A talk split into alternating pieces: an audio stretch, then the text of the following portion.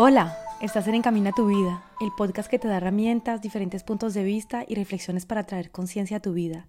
Hablaré en este espacio de temas que te van a aportar diferentes ángulos para ver tu vida y abrir puertas a nuevas posibilidades, de temas que quizás no logramos hablar abiertamente con nuestro círculo cercano y que sin embargo nos ayudaría mucho poder explorar.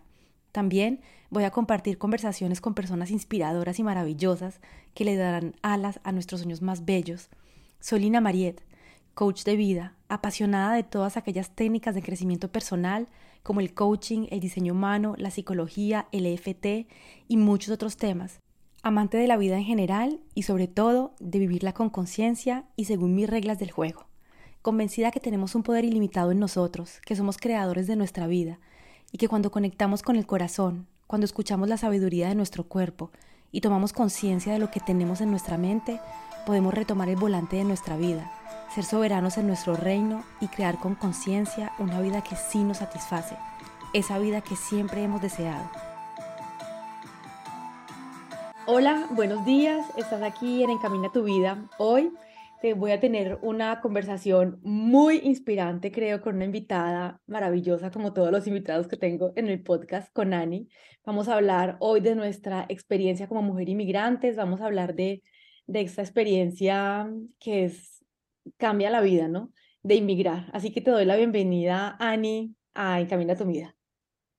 Gracias, gracias, Lina. Un placer. Gracias por invitarme a hablar de quizás el proceso más difícil y más emocionante y de más crecimiento de mi vida. Interesante. sí. Y gracias a ti por haber aceptado esta invitación. Para mí un placer tener conversaciones de esta naturaleza. Sí, qué bello. Y entonces, pues, para que empecemos con el, con el episodio, y si me puedes hablar un poco de ti, de quién eres con tus palabras para que te presentes. Claro, claro. Mi nombre es ah, Annie Woods. Eh, nací en Patricia Jiménez Rodríguez en República Dominicana. Ahora mismo vivo en Carolina del Norte con mi pareja. Soy life coach y creadora de contenido para inmigrantes.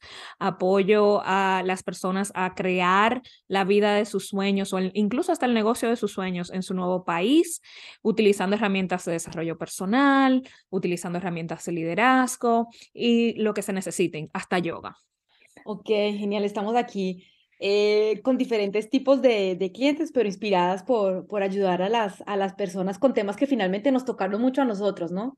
Tú también con toda esa experiencia de inmigrante quisiste ayudar a mujeres a que su proceso sea más, más fácil, quizás, ¿no? Eh, y yo también trabajo con, con este proceso de, de, salir del condicionamiento de las cajitas de las que nos metieron estando pequeños, que es algo que a mí me molestó muchísimo toda la vida. Eh, entonces, qué bello poder hacer de las cosas que quizás nos causaron tanta dificultad algo que inspira y que ayuda a otras mujeres. Efectivamente, yo entiendo que las, las experiencias de vida nos sirven para dos cosas, nuestro crecimiento y la elevación del mundo, la elevación como de la energía universal y no nos sirve de nada ser eh, no nos sirve de nada tener experiencias si no tenemos con quién compartirlas y si no tenemos, y, no necesariamente tiene que ser un negocio ni nada por el estilo, pero nuestras historias tienen peso y eso fue algo que yo entendí, la razón por la que inicié eh, este proceso de apoyar a inmigrantes. Yo he sido life coach uh, ya casi 10 años, pero la conversación migratoria inicia eh, el año pasado, cuando ya mi proceso migratorio llega a su final. Yo compartí mucho en mis redes sociales durante el proceso, pero ya era únicamente desde, desde la perspectiva de compartir mi historia, de, de, crear comunidad, de permitir que otras personas se sintieran vistas y ya ah, desde el 2021 estoy trabajando en brindar herramientas específicas porque también soy, soy de las que cree que aunque no tengo, que, eh, no tengo que esperar estar completamente lista para hacer algo, es bueno tener una base para apoyar, para apoyar a los clientes. Y, y, y, en supervivencia, que era como me sentía durante mi proceso migratorio, no podía realmente brindarle eh, herramientas y apoyo a otras personas cuando estaba necesitando tanto yo. Mm, qué lindo. Interesante eso, claro. Y, y, eso que hablas del, del, del, del modo supervivencia es un modo en el que estamos constantemente cuando no empezamos a tomar conciencia de nuestra vida, ¿no? Seas inmigrante o no, estamos muy, muy, muy seguido en ese modo sobre sobrevivencia con tantos miedos, con tantas limitaciones, que finalmente no somos capaces de ver opciones y posibilidades que tenemos en la vida, ¿no? Exacto, desde, desde el espacio de supervivencia, que es que puede sentirse como escasez, ansiedad, depresión, incluso eh, puede ser supervivencia financiera o enfermedad, porque e, es básicamente esa necesidad de mantenernos con vida. Nos, nos mantenemos en, en, en, una, en una base de prioridades muy básicas, valga la redundancia. ¿Has escuchado hablar de Abraham Maslow? Ajá. Sí. so para, para los, para los que están escuchando, que quizás no han escuchado el nombre o les parece familiar y no conocen la teoría, Abraham Maslow es uno de los padres de la psicología, considerando que la psicología es bastante joven, y presenta una pirámide de necesidades humanas. Cuando estamos en supervivencia, estamos en el primer piso de la, en el primer nivel de esa pirámide.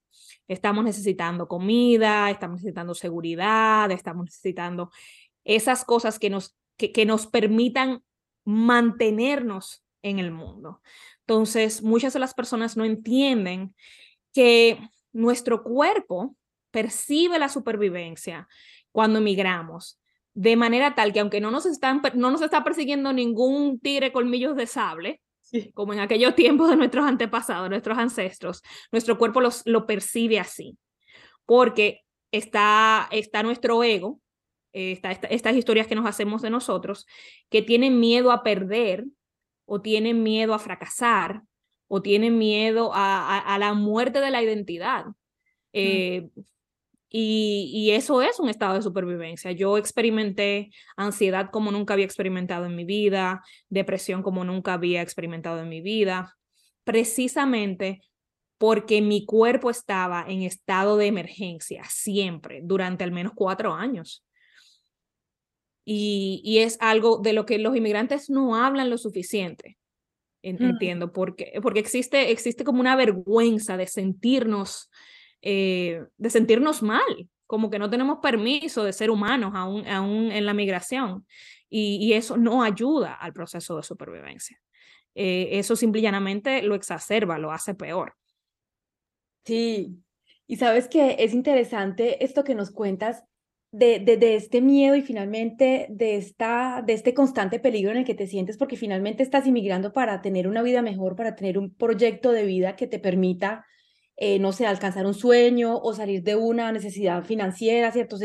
poco importa cuál sea finalmente el, el primer, la primera razón por la que inmigras, finalmente son todas unas esperanzas que están puestas en esa próxima vida que vas a tener en ese país y constantemente estás en estrés porque si no te dan tu eh, no sé, tu permiso para estar allí, todo tu sueño se cae. Si, los papeles. Los papeles. Y, y, y todo está muy relacionado con los papeles, ¿no? Si no consigues en la práctica, por ejemplo, si eres estudiante, si no consigues la práctica, no te dan los papeles, entonces te tienes que ir. Si no consigues un trabajo, no te dan los papeles, te tienen que ir. Entonces, constantemente tu sueño está como puesto en, en tela de juicio, en un peligro por esos papeles. Y que finalmente es, es bueno, yo creo que solamente eh, los papeles es una, es una parte importante y también todo lo que viene con inmigrar, ¿no? Aprender la lengua, integrarse culturalmente, que físicamente eres diferente y que todas estas cosas te ponen en un estado de, de, de, que te sientes en peligro efectivamente mirando dónde está el mamut que te va a comer y que estás constantemente en un mundo, en un modo sobrevivencia donde solamente ves los peligros, solamente ves las dificultades y es complicado poder subir en esa pirámide finalmente. Efectivamente, y es, y, se presenta una paradoja, se presenta como esta contradicción, como tú dices, de que estamos trabajando para nuestros sueños, pero no lo podemos disfrutar. Mm. Ponemos nuestra vida en, en hold, ponemos nuestra vida en pausa, básicamente, esperando los papeles. Yo voy a hacer, eh, voy a hacer lo que quiero hacer. Vivimos la vida como al revés. Es, es esta, esta visión de que cuando tenga los papeles voy a poder hacer las cosas que me van a hacer sentir feliz versus, versus, voy a trabajar para la vida que quiero en este momento, haciendo las cosas que sé que son lo mejor para mí, la vida que quiero construir, para que cuando y si me salen los papeles, poder entonces tener ese, esa plataforma para catapultarme versus empezar de cero dos, tres, cuatro, cinco años después. Teniendo en cuenta, y esto es importante, yo vivo en Estados Unidos, el, la, la, situación migratoria aquí es un desastre a nivel de, a, a nivel de, de, de, la reforma y de, lo, y de, los caminos que las personas tienen para poder eh, formalizar su estatus en Ajá. este país. Entonces, estoy hablando muy específicamente de personas que tienen la posibilidad de sacar los papeles. Okay. Es una historia, no quiero, no, quiero, no quiero negar mi privilegio de que hay personas en este país específicamente que no tienen un camino viable para organizar su estatus. Okay. Eso viene con sus propios, viene con mucho de lo que nosotros los, los inmigrantes, entre comillas, documentados tenemos, pero viene con un, con un nivel de estrés aún mayor. Entonces, quiero, quiero aclarar que esta conversación le puede ayudar a todo inmigrante, pero no quiero negar la realidad sistémica de personas que no tienen acceso a formalizar su estatus y que lamentablemente van a vivir en estado de supervivencia hasta que algo sistémico cambie, hasta que algo legal y gubernamental cambie. Okay. Pero esto es para las personas que como tú y como yo pudieron decidir migrar tuvieron el, el, el privilegio de, de, tomar la decisión, no por, no por cuestiones de supervivencia, sino quizás, como estabas hablando desde el principio, por una visión mejor para nuestra vida, quizás no financiera, sino de tener la libertad emocional de ser quienes queremos ser, como el trabajo que tú haces. O sea, hay personas, yo personalmente me fui de mi país, República Dominicana, porque mis valores no se alineaban con los valores de mi país. Yo nunca sentí que yo podía ser la persona que soy realmente auténticamente viviendo en mi isla. Ok. Eso puede ser una mentira total, porque obviamente es un cuento que yo me hago en mi cabeza, ¿verdad? Ajá. Pero es un instinto que yo tuve desde que cumplí 10 años y viajé por primera vez. Ok. A ti, y, y yo entiendo que tú y yo tenemos eh, quizás una, quizás estamos en esa misma línea de privilegio, de que hemos tomado decisiones para estar en otro país. Uh -huh. Tú tienes la posibilidad, y tengo curiosidad, tú tienes la posibilidad de volver a, a Colombia y estar bien. O sea, pues si tú vuelves a Colombia, todo, todo estaría bien o... Sí, mira que, eh, y también de pronto para las personas que no me conocen, cuento un poquito cómo inmigré. Yo, yo, yo emigré cuando tenía 16 años, me fui de Colombia. Eh, tengo familia en Francia, entonces también eso fue como algo que facilitó un poco el acceso inmigré porque quería también, o sea, y sentí lo mismo que tú, yo sentía que en Colombia estaba, el espacio era muy pequeñito, eh, y de hecho es algo de lo que trabajo en, en, en, poder liberarnos de todos esos moldes. Yo sentí que en Colombia no podía ser yo, no podía expresarme, no podía como tomar mi forma finalmente. Y cuando viajé a Francia, porque allí fue donde viví eh, 22 años de mi vida, sentí que podía, como que sentí que podía respirar y llegué allí solamente para estudiar un año, debía regresar a Colombia para estudiar la universidad y finalmente dije, yo de acá no me voy, a Colombia no regreso. Gracias, bye.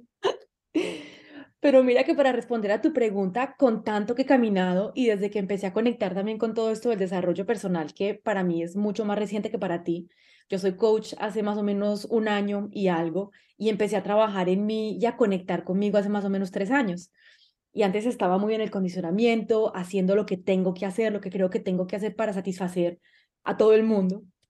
Y finalmente siento que he buscado constantemente eh, la satisfacción, el amor, la alegría, todo lo que podía darme estabilidad afuera.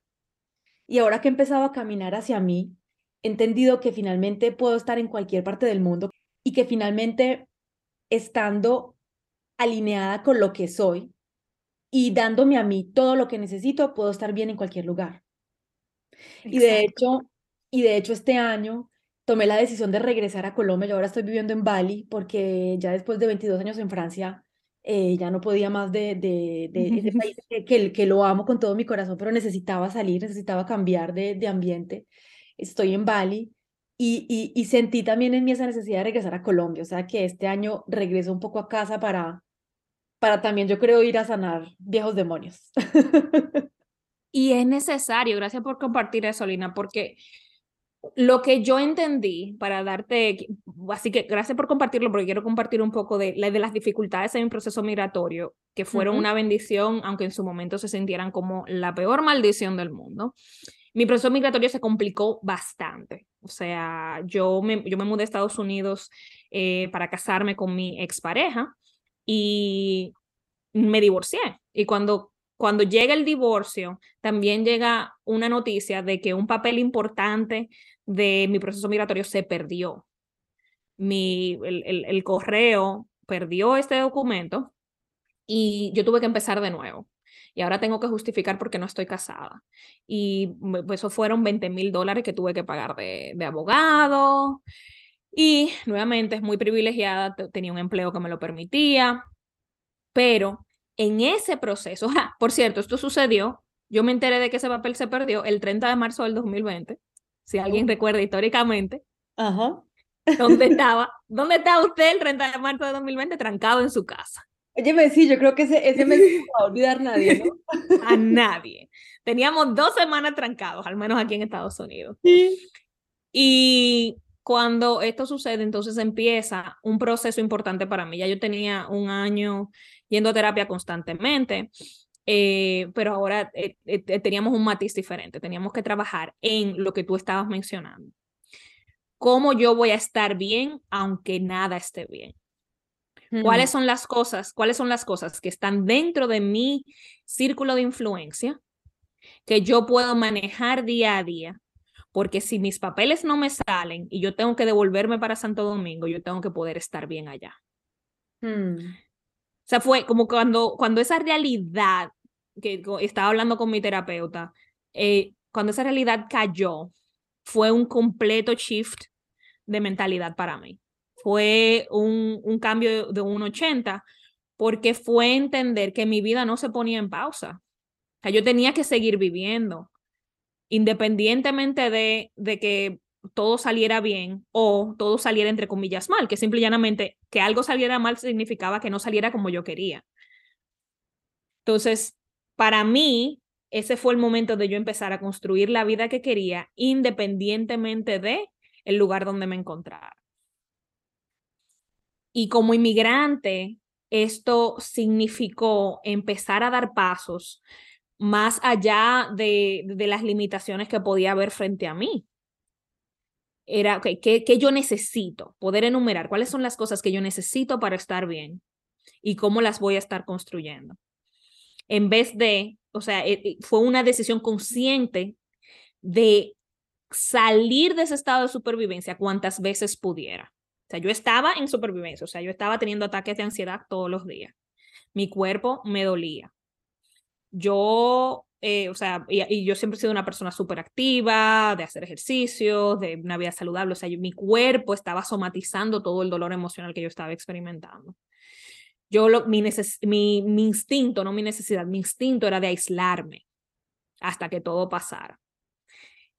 Y fue darme cuenta de que ese, aunque esa fuera, aunque eso se sintiera como el instinto, lo que yo necesitaba para recuperarme, habían cosas que yo sí podía manejar en ese momento, como apoyarme de mi comunidad, asegurarme de que podía eh, apoyarme financieramente a mí mismo, asegurarme de que estaba en salud, lo cual significó completamente cambiar mi rutina.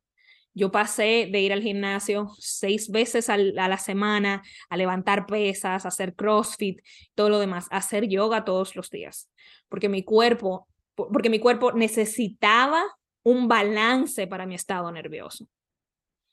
Muchas veces queremos, eh, lo que queremos hacer es seguir las emociones, amplificarlas versus balancearlas. Entonces, si yo estaba en supervivencia, yo no podía, eh, si yo estaba emocional y mentalmente en supervivencia, mi sistema nervioso estaba en supervivencia, yo tenía que escoger activar mi sistema de descanso. Yo tenía que escoger activar mi sistema de paz para poder balancear esa energía. O al mm. menos es el cuento que yo me hago. Interesante. Y yo creo que todo lo que tú me estás contando ahora, que finalmente pudiste eh, como tomar conciencia en ese momento de dificultad, de que estás en un momento de sobrevivencia porque estás frente a un peligro, al mamut, Y finalmente todas las herramientas que tienes de, de la coach que ya eres te ayudan a sacar lo mejor o a vivir de la mejor manera ese momento de dificultad que, en el que estás viviendo. Que finalmente puedes de, de los momentos más difíciles sacar regalos maravillosos. Y finalmente es lo que nos pasa en la vida con todo, ¿no? Que de las situaciones más difíciles y de los dolores más grandes es donde más aprendemos. Entonces, entre más conciencia tenemos, y eso, por ejemplo, nos los trae a nosotros el coaching y a muchas personas la conciencia, pues más rápido vamos a ver el regalo que tiene la situación dolorosa. ¿Cierto? Muchas veces pasan 20 años, seguimos sufriendo y un día, ah, claro, es que el regalo fue este. Pero entonces lo más interesante es ver ese regalo rápidamente y tú finalmente, gracias a todas las herramientas que tenías, puedes ver en ese momento más fácilmente o, o logras como vivir de la mejor manera esa dificultad y ese momento de sobrevivencia y sacar el regalo de eso. Sí, e, e, fue un proceso de integración. Como tú dices, yo tenía muchísimas herramientas que venían de otras situaciones difíciles. O sea, yo, yo tengo, o sea, yo, yo, eh, a la puerta de mi proceso migratorio complicarse, yo venía de un divorcio de una persona alcohol, con una persona alcohólica.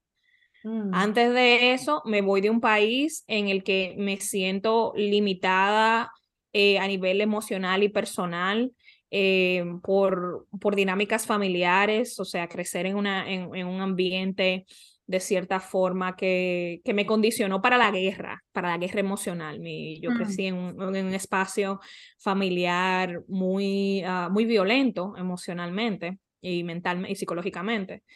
Entonces, todos esos procesos, mi familia, mi matrimonio, eh, pérdidas eh, emocionales, tomar decisiones difíciles anteriormente. Yo tengo, ahora en mayo voy a cumplir seis años sobria, de, sin bebidas alcohólicas. Eh, y eso vino, y eso vino con, con, mi, con mi pasado matrimonio y demás. O sea, toda nuestra historia de vida tienen, sí, como tú, como tú has dicho, lecciones que nos pueden apoyar. Lo importante es darnos cuenta no solamente de que esas lecciones están disponibles, como tú dices, eh, está la, la, autoconciencia, el autoconocimiento, está y es crucial el valor de el valor equivocarnos y a tomar acciones. Hmm. Muchas personas dicen que self-awareness, que la autoconciencia es el inicio de todo. Sí, pero solamente un 25%. Si no actúas, si no tomas una acción diferente cuando tomas conciencia de ti, entras en una espiral de vergüenza. ¿Por qué? Porque ya que yo sé cuál es el problema, cuando veo algo no, ya no lo puedo dejar de ver, entonces si no tomo acción, lo que voy a hacer es que voy a, entrar, voy a empezar a entrarme a palos. No, porque tú sí eres, porque tú no cambias, porque tú no puedes hacer esto, porque siempre tú, porque tú, porque tú, porque tú. Mm.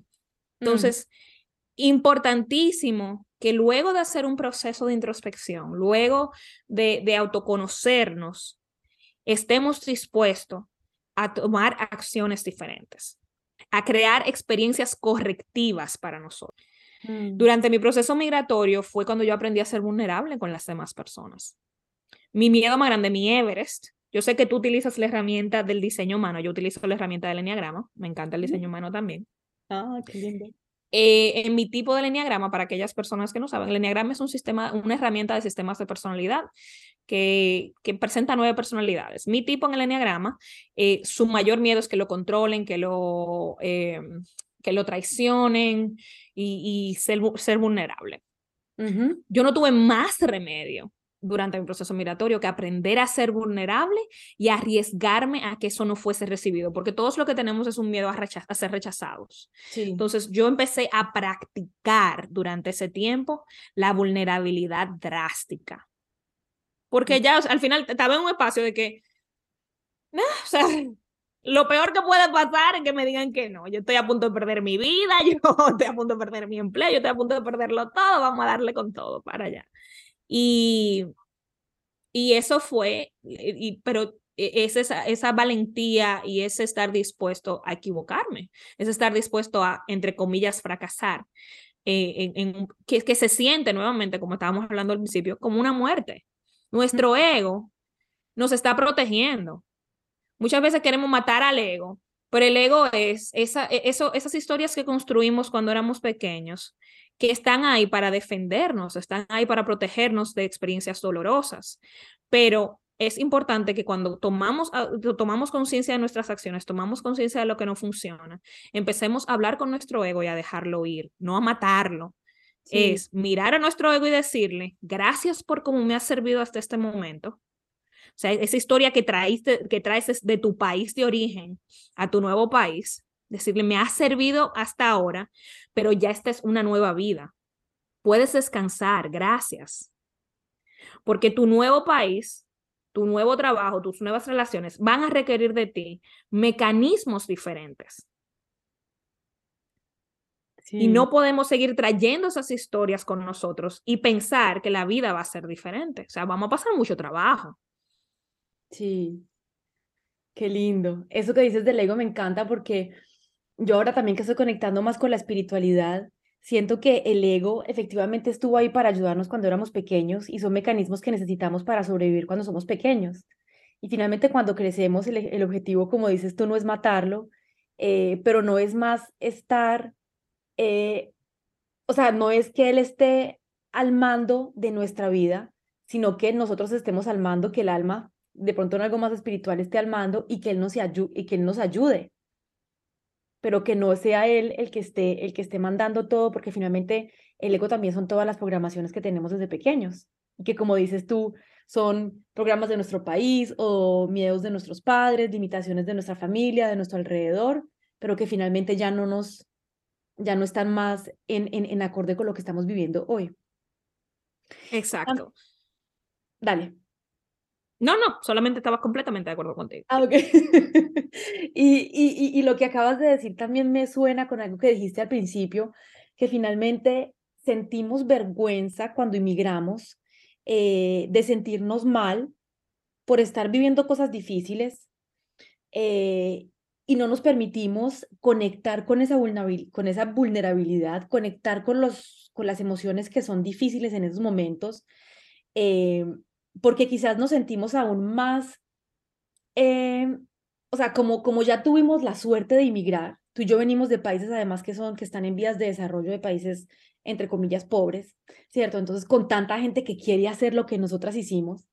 Entonces, yo siento, y ya luego tú me dirás cómo lo sentiste tú, cuando yo, cuando yo inmigré y viví tantas cosas difíciles también en esa época, no me permitía, primero que todo, sentirme vulnerable, porque la vulnerabilidad es debilidad.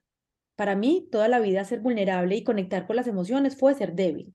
Y yo no podía nunca ser débil, yo tenía que ser una mujer súper fuerte, súper dura e independiente, entonces, claro, no podía conectar con ello.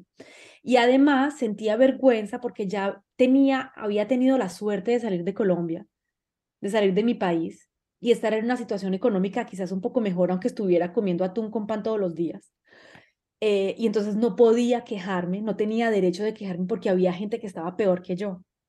Y eso me parece que es algo muy difícil porque tú estás lejos de tu familia, lejos de tu país, lejos de tu cultura, sintiéndote pequeña porque no tienes plata, porque tienes un acento, porque eres físicamente diferente, o sea, por tantas cosas, porque hay muchas cosas que tomar en cuenta y ni siquiera puedes expresarlo.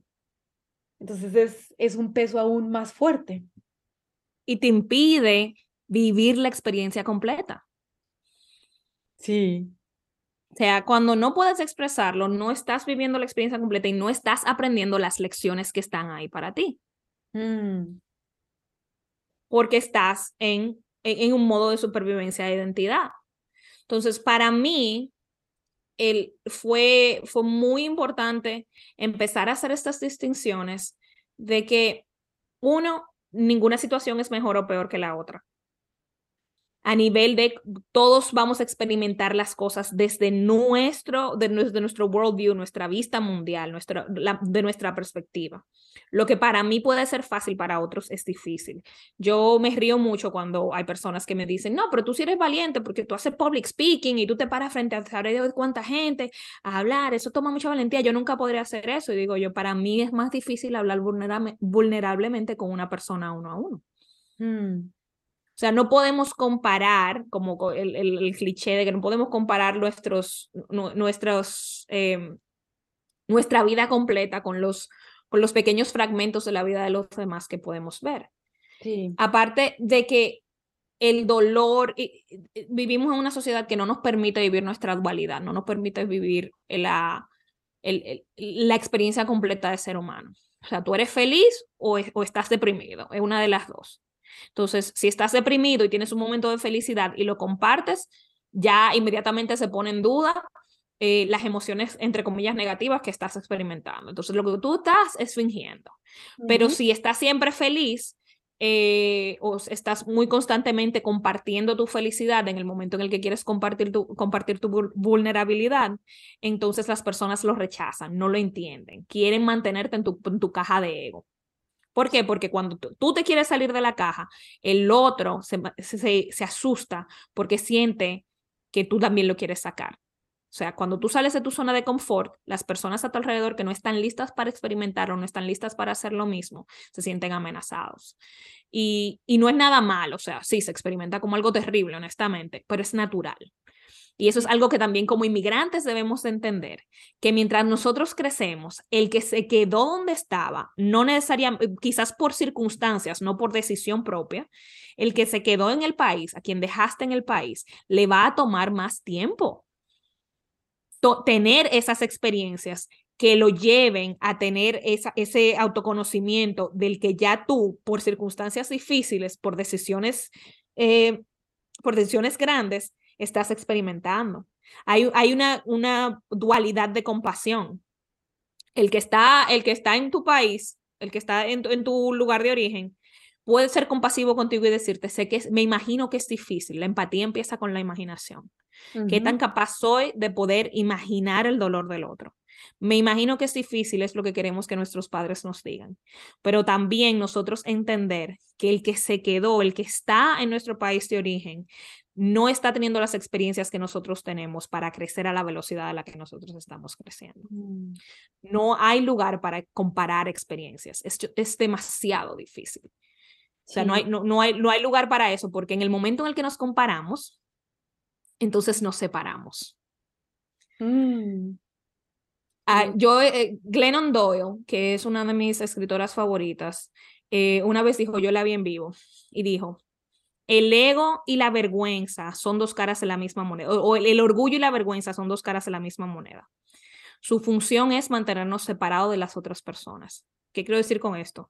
Si me creo mejor que el otro, me estoy separando. Si me creo peor que el otro, me estoy separando mientras todos estamos simplemente teniendo una experiencia humana en este mundo. Sí, qué lindo eso. De hecho, también estaba pensando en eso de cómo nos definimos, cuál es nuestro valor, cuál es nuestro valor y finalmente estamos siempre comparándonos con otros. Eh, si tiene más, si tiene menos, para yo sentirme mejor que otro porque tiene menos que yo y entonces eh, estamos constantemente buscando esa comparación y sobre todo con cosas exteriores, con cosas materiales.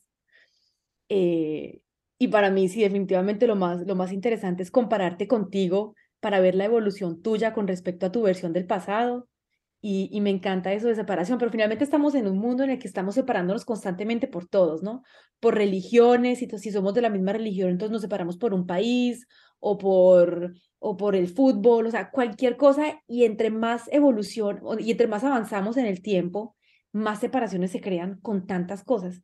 Eh, también entre países, entonces ya también por regiones están peleando porque entonces yo soy de esa región y tú no, o sea, estamos creando separaciones y separaciones y finalmente esto es lo que le interesa a, a las personas que nos gobiernan, ¿no? Que, estemos separados eh, para que hayan cada día más, más problemas entre los humanos, que no nos entendamos, que no nos amemos y que estemos constantemente en el miedo y, y, y en las limitaciones y en este modo de sobrevivencia que finalmente nos impide crecer, nos impide evolucionar porque mientras estás en sobrevivencia, no sales de allí. Yo lo veo como ese ejemplo de que tienes un, un, un, huracán, un tornado que está por llegar a tu ciudad. Ese día no te vas a poner a pintar la, la, la casa o a construir una cocina, porque estás preocupado de cómo vas a, a proteger tu, tu casa, que, que no se caiga, que no se tume por el tornado. Entonces estamos constantemente viendo el peligro afuera y entonces no construimos adentro. Sí, interesante. Efectivamente. Ani, ¿y cómo crees tú que nos puede afectar em, emocionalmente nuestra manera de ser como personas el hecho, el hecho de emigrar de manera general, de vivir en otro país? nos puede afectar de todas las formas posibles. Y, y, para mí existe la polaridad de o nos, y, quizás tiene, tiene sus fases, o, nos arraiga aún más a maneras de ser y a, y a hábitos y mecanismos de defensa que traemos desde nuestro, desde nuestro país, o nos catapulta a cambiarlo todo absolutamente para mí existe como ese, ese middle ground, ese espacio medio en el que podemos empezar a discernir quiénes somos sin, sin tener un punto de partida externo, que, era lo, que es algo que, está, que hemos estado tratando desde el principio de la conversación. Porque cuando todo lo que hago lo hago a partir de algo externo, entonces aún no me conozco. Eh, eh, ¿Qué quiero decir con esto? Si me quedo con todos los aspectos de la cultura de la que vengo, sin cambiar absolutamente nada, porque no quiero defraudar a mi papá, porque tengo miedo de dejar ir eh, esa identidad. No estoy haciéndome las preguntas importantes para discernir quién quiero ser en este momento. Pero si por el otro lado lo quiero cambiar todo porque que se joda mi país, ya yo me fui porque porque me tenían harta, porque yo no podía ser quien yo quería. Entonces, de todas formas, y ahí es donde no nos damos cuenta que es, que es mi, mi marca personal de, de, eh, de engañarme. Aún así estamos respondiendo a partir de, de algo externo. No me estoy preguntando quién quiero ser, no me estoy preguntando cuáles son las cosas de, de esa cultura que me sirven. Sigo manejándome en función a lo que el otro vaya a pensar, ya sea para complacerles o ya sea para intencionalmente decepcionarles. Entonces, nos afecta la migración porque tenemos la oportunidad de hacer esas preguntas importantes y está en nosotros decidir si vamos a hacer algo, si vamos a hacer la pregunta. Mm. Interesante. Yo creo que también pasamos por, por, por, por, por, todos los caminos, ¿no? Quizás al principio estamos rechazando eh, lo, lo, nuestro eh, y, y, y, dándole más importancia a las cosas que vienen del extranjero, ¿no? Porque no sé si, me imagino que en tu país es igual que el mío, pero como que todo lo que viene del extranjero vale más que lo local. Eh, los europeos son más, los de las personas que vienen de Estados Unidos son más, las cosas que vienen de otros países son más. Y entonces quizás tú también como en ese afán de querer encajar en esa sociedad, rechazas lo tuyo, ya luego quizás te hace falta lo tuyo y te vuelves extremo a decir, no, es que yo soy colombiana y es lo mejor y lo de acá es horrible. Quizás hay, hay, hay de todos los, los, los matices de, de personas y quizás nosotros mismos pasamos por diferentes tipos de, de, de fases, ¿no? En, en, en este proceso. Exacto, es, es, es un camino. Eh, existe este concepto de, del viaje del héroe, ¿verdad? del camino del héroe. Y es, y es entender, y nuevamente está la compasión de saber que, que todos estamos en un momento diferente de nuestro camino. es natural, porque la invitación, yéndonos quizás a la cristiandad, la invitación de Jesús, por ejemplo, que no es que, o sea, yo crecí cristiana, pero, pero me encantan las mitologías y me encanta ver en las religiones cuáles son las similitudes que existen. La invitación de Jesús, por ejemplo, siempre fue, deja a tu padre y a tu madre, o sea, vete de tu casa y construyete a ti mismo. O sea, ven, ven hacia mí, quiere decir, ven hacia ti. Y vivimos, vivimos en una nueva sociedad, eh, vivimos en un espacio social en el que la comodidad y la seguridad imperan y no no, todas las personas se dan el permiso de tomar ese viaje, de salir de la zona de confort del círculo familiar y, tomar esos pasos que, que, nos van a llevar a rechazar, luego aceptar, luego a rebelarnos, o sea, lo que sea, lo que sea que ese camino nos traiga. Entonces, entender que cada uno de nosotros tiene la posibilidad de encaminarnos en nuestro camino del héroe, en nuestro viaje, de, Hero's Journey, y que cada uno de esos viajes es completamente diferente. Y que nuestros viajes pueden empezar a edades diferentes, en espacios diferentes, con pasos diferentes. O sea, yo, mi, mi primer, o sea, cuando yo emigré, yo sentí que ya yo estaba culminando un viaje que inició la primera vez que yo viajé. Fue una culminación y un inicio. porque mi viaje hacia mí empezó en ese momento en el que yo, muy niña, me di cuenta de que había algo más. Ok. De que había una posibilidad diferente y alternativa a la vida a la que me estaban de por sí preparando o para la que me estaban preparando. El momento en el que yo viajé por primera vez a los 10 años, yo dije, oh, pero es que yo no tengo que vivir como vive mi mamá. Yo no tengo que vivir como vive mi prima. Hay más posibilidades en este mundo. Entonces, la invitación aquí para mí siempre es, descubre cómo se ve el viaje para ti, dónde puedes empezar, porque como decías tú desde el principio, es un viaje hacia el interior. Sí. No, no es un viaje necesariamente hacia otro país. Dejar nuestra zona de confort puede ser tan metafórico o literal como nosotros, como nosotros queramos. Sí. Lo, lo, que me dices me hace pensar que finalmente poco importa lo que has vivido, lo que tienes, puedes despertarte después de haber tenido mucho o puedes no tener tanto y despertarte sin embargo. Te digo eso porque estaba escuchándote y pensando de nuevo en la pirámide de, Maslow, que, que, que no puedes subir de nivel en esa pirámide hasta que no sientes que tienes seguridad, hasta que no te sientes seguro en tus bases eh, para poder avanzar, ¿no? Y finalmente esa seguridad de tener con qué comer, de tener dónde dormir, que te permite avanzar y crear relaciones, ¿cierto? Y por ejemplo, para mí eso fue algo muy fuerte siempre porque vengo de una familia que es pobre y fue tener dinero. O sea, para mí tener dinero era lo que representaba seguridad en mi vida. Y mira que finalmente tú puedes conseguir el dinero que necesites porque también hasta hay personas multimillonarias que no se sienten seguras. Entonces finalmente es ahí cuando regresamos también a eso de que estás buscando siempre al exterior, de tener dinero, de conseguir, de para poder sentirte mejor, para poder sentirte llena, para poder sentirte feliz. Y finalmente nada de esas cosas exteriores vienen a llenar esos vacíos que tienes en ti. Y puedes haber conseguido mucho dinero y, nunca despertar, o puedes decirte en un momento, bueno, ya conseguí, finalmente esto no me llenó, esto no fue lo mío, entonces voy y busco otras cosas. Y creo que me fui un poco por donde no era, pero, pero me hizo pensar en esto, esto que finalmente, y, y es algo lo que pienso cada día más, Ani, que, que en cuanto no nos llenemos nosotros, dentro de nosotros, esos vacíos que tenemos, podemos buscar todo al exterior y nunca nada nos va a llenar, nunca nada nos va a hacer felices porque porque es nuestro interior finalmente el que, el que crea las bases sólidas para una vida equilibrada, más feliz, más tranquila. Siempre y cuando tengamos nuestras necesidades básicas. Claro. Eh, claro.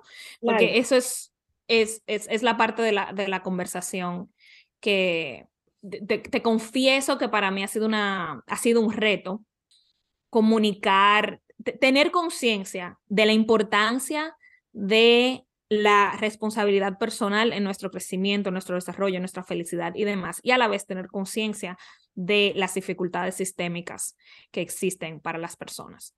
O mm. sea, comunicar, comunicar el, tu vida está en tus manos, pero saber que hay realidades que retan eso. O sea, decirle, por ejemplo, el ejemplo más grande que yo tengo que aprendí cuando me mudé, cuando emigré, es este concepto a diferencia de ti, para, para dar contexto, mi familia tenía dinero en, en, el contexto dominicano. O sea, en República Dominicana yo estaba bien. Sí. Yo podía, yo podía estar tranquila. Entonces, en ese estado mental, con mis necesidades básicas ya satisfechas, yo tenía una mentalidad muy absolutista.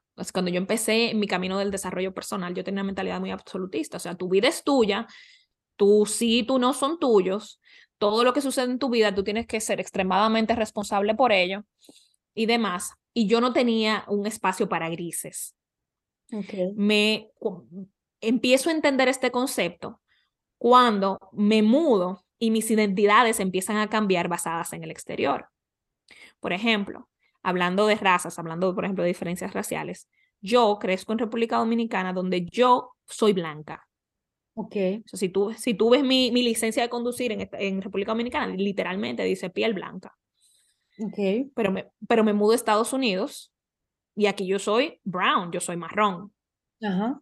Y mm. ese cambio de identidad de empezar a darme cuenta de que de yo haber sido condicionada de manera diferente, de yo haber crecido en este país, yo hubiese tenido una visión de vida diferente basada en cómo los demás me ven. Mm. Yo hubiese visto mis limitaciones basadas en el sistema en el que crecí. Yo crecí en un sistema que me permitió crecer con seguridad. Y la labor de las personas que no crecen con esto es empezar por ese espacio de construir experiencias correctivas. Si tú vienes de un país o si tú estás en un país en el que eres el otro, en el que eres la persona diferente, es muy difícil salir de ese espacio mental por ti mismo. Mm. ¿Por qué? Porque las, las voces que tenemos en nuestra cabeza no son nuestras, son, son condicionamientos. Entonces, si no tenemos voces correctivas, tenemos que buscarlas. Para mí, yo lo que siempre le digo a las personas es, por ejemplo, cuando hablamos de amor propio y demás, que yo aprendí a quererme cuando me dejé querer. Yo aprendí lo que era el amor propio cuando aprendí a preguntarme si el que me quería tenía razón. Entonces mm. es este, este cuestionarlo todo, cuestionar la, mentalidad absolutista. Ya yo dejé de pensar que todo está, yo, entiendo que mucho de nuestro, para, para cerrar este, este círculo tangente por el que me, por el que me mandé, eh, yo entiendo que mucho de, nos, mucho de nuestra vida está dentro de nuestro control y nuestra mentalidad pero también entiendo que es nuestra responsabilidad como ser humano cuando alcanzamos ese nivel de seguridad en nosotros mismos, proveer las herramientas para que los demás puedan hacerlo. Y esas herramientas muchas veces van a implicar activismo político, van a implicar activismo financiero, van a implicar ver a las personas pasar por situaciones que están fuera de su control y no decirles, cambia tu mentalidad y todo estará bien. Mm. Oh, ¿Por qué? Porque está por, por ese proceso diferente, o sea, ese, todos, cre todos crecemos con una historia diferente y nuestras historias van a determinar cómo actuamos. No es nuestra responsabilidad juzgar cómo el otro decide vivir su vida basada en esas historias.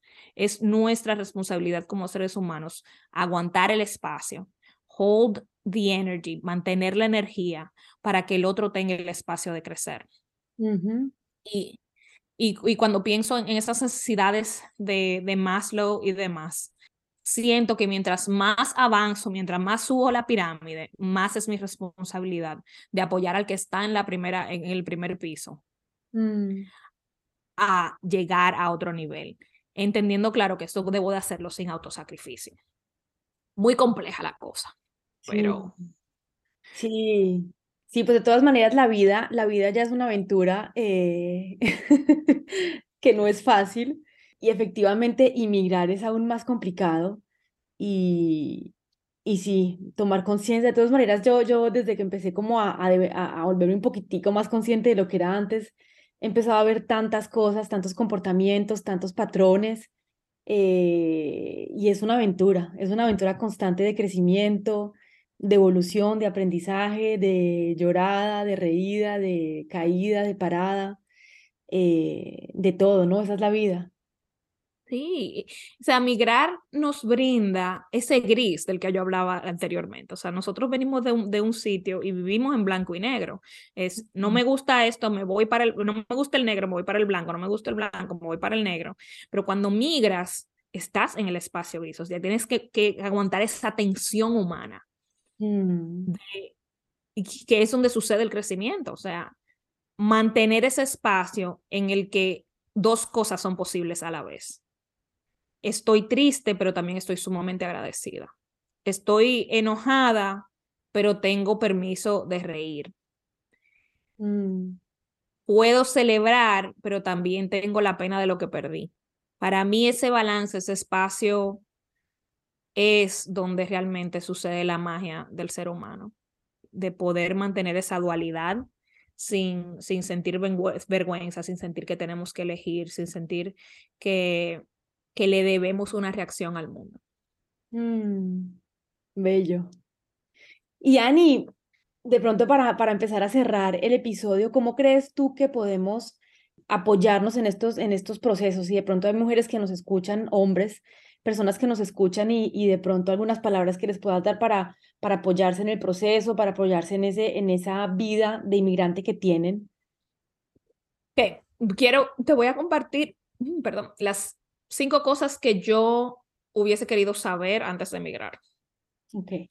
Porque creo que son, son sumamente importantes para, para ese, para, para el que planea emigrar y para el que está recién inmigrado, incluso para aquel que ya tiene años que emigró y no ha tomado pasos para cuidarse, para apoyarse, como tú dices. Uno, este asunto se va a ver como se va a ver, o sea, tenemos que ser flexibles con nuestra visión de vida. ¿Qué quiero decir con esto? Tú puedes tener planes por millas de cómo va a ser tu vida luego de que te mudes, y debes de estar dispuesto a dejar ir esos planes día tras día. Es una muerte constante de esa visión que tenías para ti, porque si te aferras a lo que podía ser o a tus planes, no vas a estar viviendo lo que sí estás haciendo en ese momento. O sea, a mí me hubiese encantado tener esa visión de flexibilidad antes de mudarme. Dos, la seguridad financiera es igual a la salud mental. Cuando no me, me cuido a nivel de tener un, fondito de emergencia o tener alguien que me apoye eh, económicamente, lo que, sea, lo que sea que eso signifique para ti. Estoy susceptible a los breakdowns emocionales y a los breakdowns mentales. ¿Por qué? Porque se activa ese, ese estado de supervivencia. Si, hmm. no, si no tengo posibilidad, si por eso, por ejemplo, si antes de mudarte puedes crear un fondo de emergencia, si cuando te mudes puedes crear un side hustle, un negocito de lado que, pueda, que te pueda brindar algún tipo de ingreso. Si tu sueño, por ejemplo, era mudarte y convertirte en emprendedor, pero al principio tienes que buscarte un empleo, date cuenta que ese paso es sumamente, es sumamente importante y es parte del amor propio, es, es parte de reparentizarte, asegurarte de que no estás en ese espacio de supervivencia financiera. Tres, la comunidad es sumamente importante. Y comunidad no significa otros colombianos, otros dominicanos, no. Comunidad significa personas que comparten algo contigo que te hacen sentir que perteneces. Puedes empezar a crear comunidad incluso antes de mudarte a un nuevo país. Gracias a la tecnología, puedes ah, meterte en un grupo de Facebook, puedes, puedes eh, empezar a seguir personas en Instagram y hablarles por, por mensaje privado Puedes, eh, cuando llegues, buscar un sitio donde voluntariar tu tiempo. Puedes tomar una clase. El punto es que no podemos, nosotros como seres humanos no estamos diseñados para estar aislados. Entonces, asegúrate de que estás buscando comunidad. Y la primera pregunta sería, una pregunta en la que puedes empezar sería, qué clase de actividades me gustan, qué clase de actividades me gustaría aprender, etcétera, para que puedas tener un camino hacia empezar a crear esa comunidad. Lo cuarto, para mí, que me hubiese encantado saber antes de emigrar, es que realmente todo es la, es la ley de Murphy. Y, Murphy realmente, eh, eh, muchos malinterpretamos la, la, ley, no es todo lo malo que pueda pasar va a pasar, es todo lo que pueda pasar va a pasar. Si te vas con esa mentalidad, si llegas con esa mentalidad, vas a poder moverte en las direcciones y aprovechar las oportunidades en vez de solamente ver los obstáculos. Cada cosa que está pasando no te está pasando a ti, está pasando para ti cuando, cuando tienes esa mentalidad, que puede que se sienta como una mentira al principio, pero la práctica te hace más valiente. Cuando empiezas a practicar esa mentalidad, puedes empezar a crear resultados extraordinarios en tu nuevo país. Mm. Y lo último que me hubiese encantado saber, aunque esto es un poquito diferente para mí, es que nuestros hábitos construyen la vida que deseamos. Mm. Si puedes, desde, desde el momento en el que decides migrar, empezar a construir hábitos que te van a apoyar a estar en tu nueva vida, crear la vida que deseas, le vas a llevar ventaja a todo el inmigrante que aparezca. ¿Por qué? Porque si piensas en tu salud, piensas en, o sea, por ejemplo, tu salud está conectada con todo. El que va aquí, por ejemplo, en Estados Unidos, si fuiste a un hospital y no tienes seguro médico, ya estás en supervivencia financiera. Mm. Y, eso, y eso te mantiene en un, ciclo, en un ciclo vicioso. ¿Cuáles son los hábitos de salud que puedes empezar a establecer desde ahora? ¿Cuáles son los hábitos de mentalidad que puedes empezar a establecer desde ya? Ya sea que vayas a emigrar, ya sea que acá recién emigraste o ya sea que tienes años que emigraste y la vida que tienes en este momento no te funciona. Si existe algo que está dentro de tu círculo de influencia, no me gusta utilizar la palabra control, son los hábitos y las cosas que haces todos los días de manera constante. Mm. Y quizás no se trata de empezar un hábito nuevo, sino de observar los hábitos que ya tienes. Empieza por ahí para que luego puedas empezar a reemplazar de manera saludable y estable. Muchas veces queremos eliminar hábitos sin tener uno con que reemplazarlos, pero lo primero que debemos hacer, como tú estabas diciendo desde el principio, es desarrollar ese autoconocimiento para que luego podamos empezar a tomar acciones diferentes. Sí, tomar conciencia de eso, qué lindo.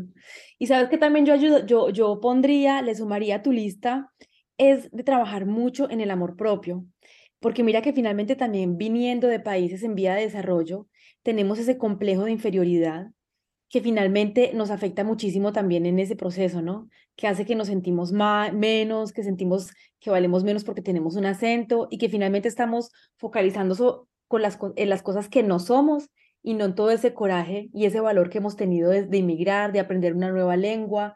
Eh, y entonces también trabajar muchísimo en ese amor propio. Yo me di cuenta mucho tiempo después que tenía unas amigas así monas, como decimos en Colombia, rubias, eh, que yo las veía y yo decía, ay, son increíbles, son súper lindas, yo me sentía menos que ellas. Y ya luego conociéndonos, ellas me decían, me decían, Lina, yo en esa época cuando te veía, te veía súper fuerte, me encantaba tu acento, no sé qué. Entonces, cosas que finalmente nosotros, por las cuales nos sentimos avergonzados o de pronto sentimos que no tienen valor, otras personas van a admirar en nosotros y vamos a darnos cuenta que esas personas no tenían confianza en ellas. Entonces, finalmente es todos somos humanos, todos tenemos luces, todos tenemos oscuridades y, y finalmente trabajar en ese amor propio nos ayuda mucho en, en, en, en todos los procesos de la vida. Exacto, es, ese reescribir la historia, empezar a, a, a traducir nuestros pensamientos. Y, y, lo que a mí me encanta, eh, una herramienta que yo utilizo con mis clientes constantemente, es una pregunta valiosa y poderosa, que es, ¿qué sé que es verdad? en, mm. el, en el siguiente contexto. Si, por ejemplo, tú veías a tus amigas, veías a las rubias, hermosas, ojos azules, dándolo todo allá en París o en, en Francia, eh, tú las veías y te decías, no, ellas son más bonitas que yo, quien la ve en la calle la va a preferir a ellas, eh, que, que mi acento me, lo que me causa es problemas, etcétera, etcétera. Si, si yo, siendo tú, hubiese pausado, hubiese pensado, ok, todas esas son historias que yo sé que es verdad. Lo que yo sé que es verdad es que ellas son rubias y yo soy morena. Lo, lo que yo sé que es verdad es que yo tengo un acento, pero hablo dos idiomas o tres. Lo que yo sé que es verdad es que a nivel de atracción, por así decirlo, yo soy muy exitosa, o sea, tengo, tengo mis pretendientes, cuando me enfoco en lo que sé que es verdad sin llenar los espacios en blanco, porque eso es lo que nuestra mente hace, llena los espacios en blanco. Cuando me enfoco en lo que sé que es verdad, es, ya estoy viendo evidencia de mi grandeza para practicar ese amor propio. Mm. Entonces, eh, hago como ese archivo mental. Lo que sé que es verdad es versus y eso te funciona hasta en las relaciones. Yo, eso, esa es una de, de mis herramientas más importantes para tener eh, conversaciones de valor con mi pareja. Cuando yo me activo porque me estoy haciendo una historia, yo me paro y digo, que ¿qué sabes que es verdad? Bueno, yo lo que sé que es verdad, por ejemplo, digamos que, que él dijo algo que me activó un complejo de inferioridad. ¿Qué sé que es verdad? Bueno, yo sé que él dijo verbatim X, X y X. Todo lo demás es un cuento. ¿Cómo yo confirmo ese cuento? Preguntándole o haciéndome la loca y olvidándome de que el cuento existe. Pero, ¿qué sé que es verdad? Es la mejor manera para mí de trabajar el amor propio. Bella. ¿Cuál es la historia que nos contamos con respecto a las cosas que pasan, no? Exacto. Y con respecto a nosotros, esa, esa, esa historia de comparación y demás. Entonces, cuando la vemos, cuando nos podemos separar y verlos como una historia y darnos cuenta de que realmente para, de qué tengo evidencia, la, todo empieza a cambiar. Qué bello. Uf, yo creo que tendríamos mucho más para hacer, ¿no? Podemos hacer una versión 2D. Realmente. Sí, ser inmigrante versión 2. Ani, eh, no sé si quieres darnos algunas últimas palabras antes de que nos vayamos. Claro, emigrar es difícil, que lo hayas escogido no, no lo hace más fácil, que, que tengas días malos no lo hace más difícil. Piensa que los hubieses tenido en tu país. Piensas, piensa que vas a tener días mejores en otro momento. Piensa que has sobrevivido el 100% de los peores días de tu vida. Mm. Aférrate a tu para qué. Aférrate a lo que sí funciona y no pongas tu vida en pausa. Sigue creando la vida que deseas porque vas a, vas a traerla donde sea que vayas. Muchísimas gracias, Lina, por, por tenerme. Me encantó la conversación. Eh, y, me llevo mucho, mucho que pensar. Gracias por compartir tu historia conmigo también. Ay, Ani, gracias a ti. ¿Dónde te podemos encontrar las personas que, que quieran contactarte? En todas las plataformas de redes sociales, Annie P. Woods es A-N-N-I-E P-W-O-O-D-S, o sea, Annie como la huerfanita. Em, esa es también mi página web, el que me quiere encontrar por ahí. Muchísimo cariño le tengo y me encanta hablar con quien, con quien me mande DM. Genial. Contáctenme si lo desean. Ay, Ani, muchísimas gracias. Me encantó conversar contigo. Te agradezco por haber estado aquí. Te deseo un feliz día porque tú lo estás empezando. Y buenas noches para ti, me imagino. Sí, ya buenas noches. Y regresas cuando quieras. Muchísimas gracias. Chao, gracias. Gracias por haberme acompañado en este episodio. Espero que te haya gustado, te hayas divertido, tengas una herramienta más para ver la vida de un ángulo diferente. Si te gustó, compártelo, likealo y nos vemos la próxima semana en el próximo episodio.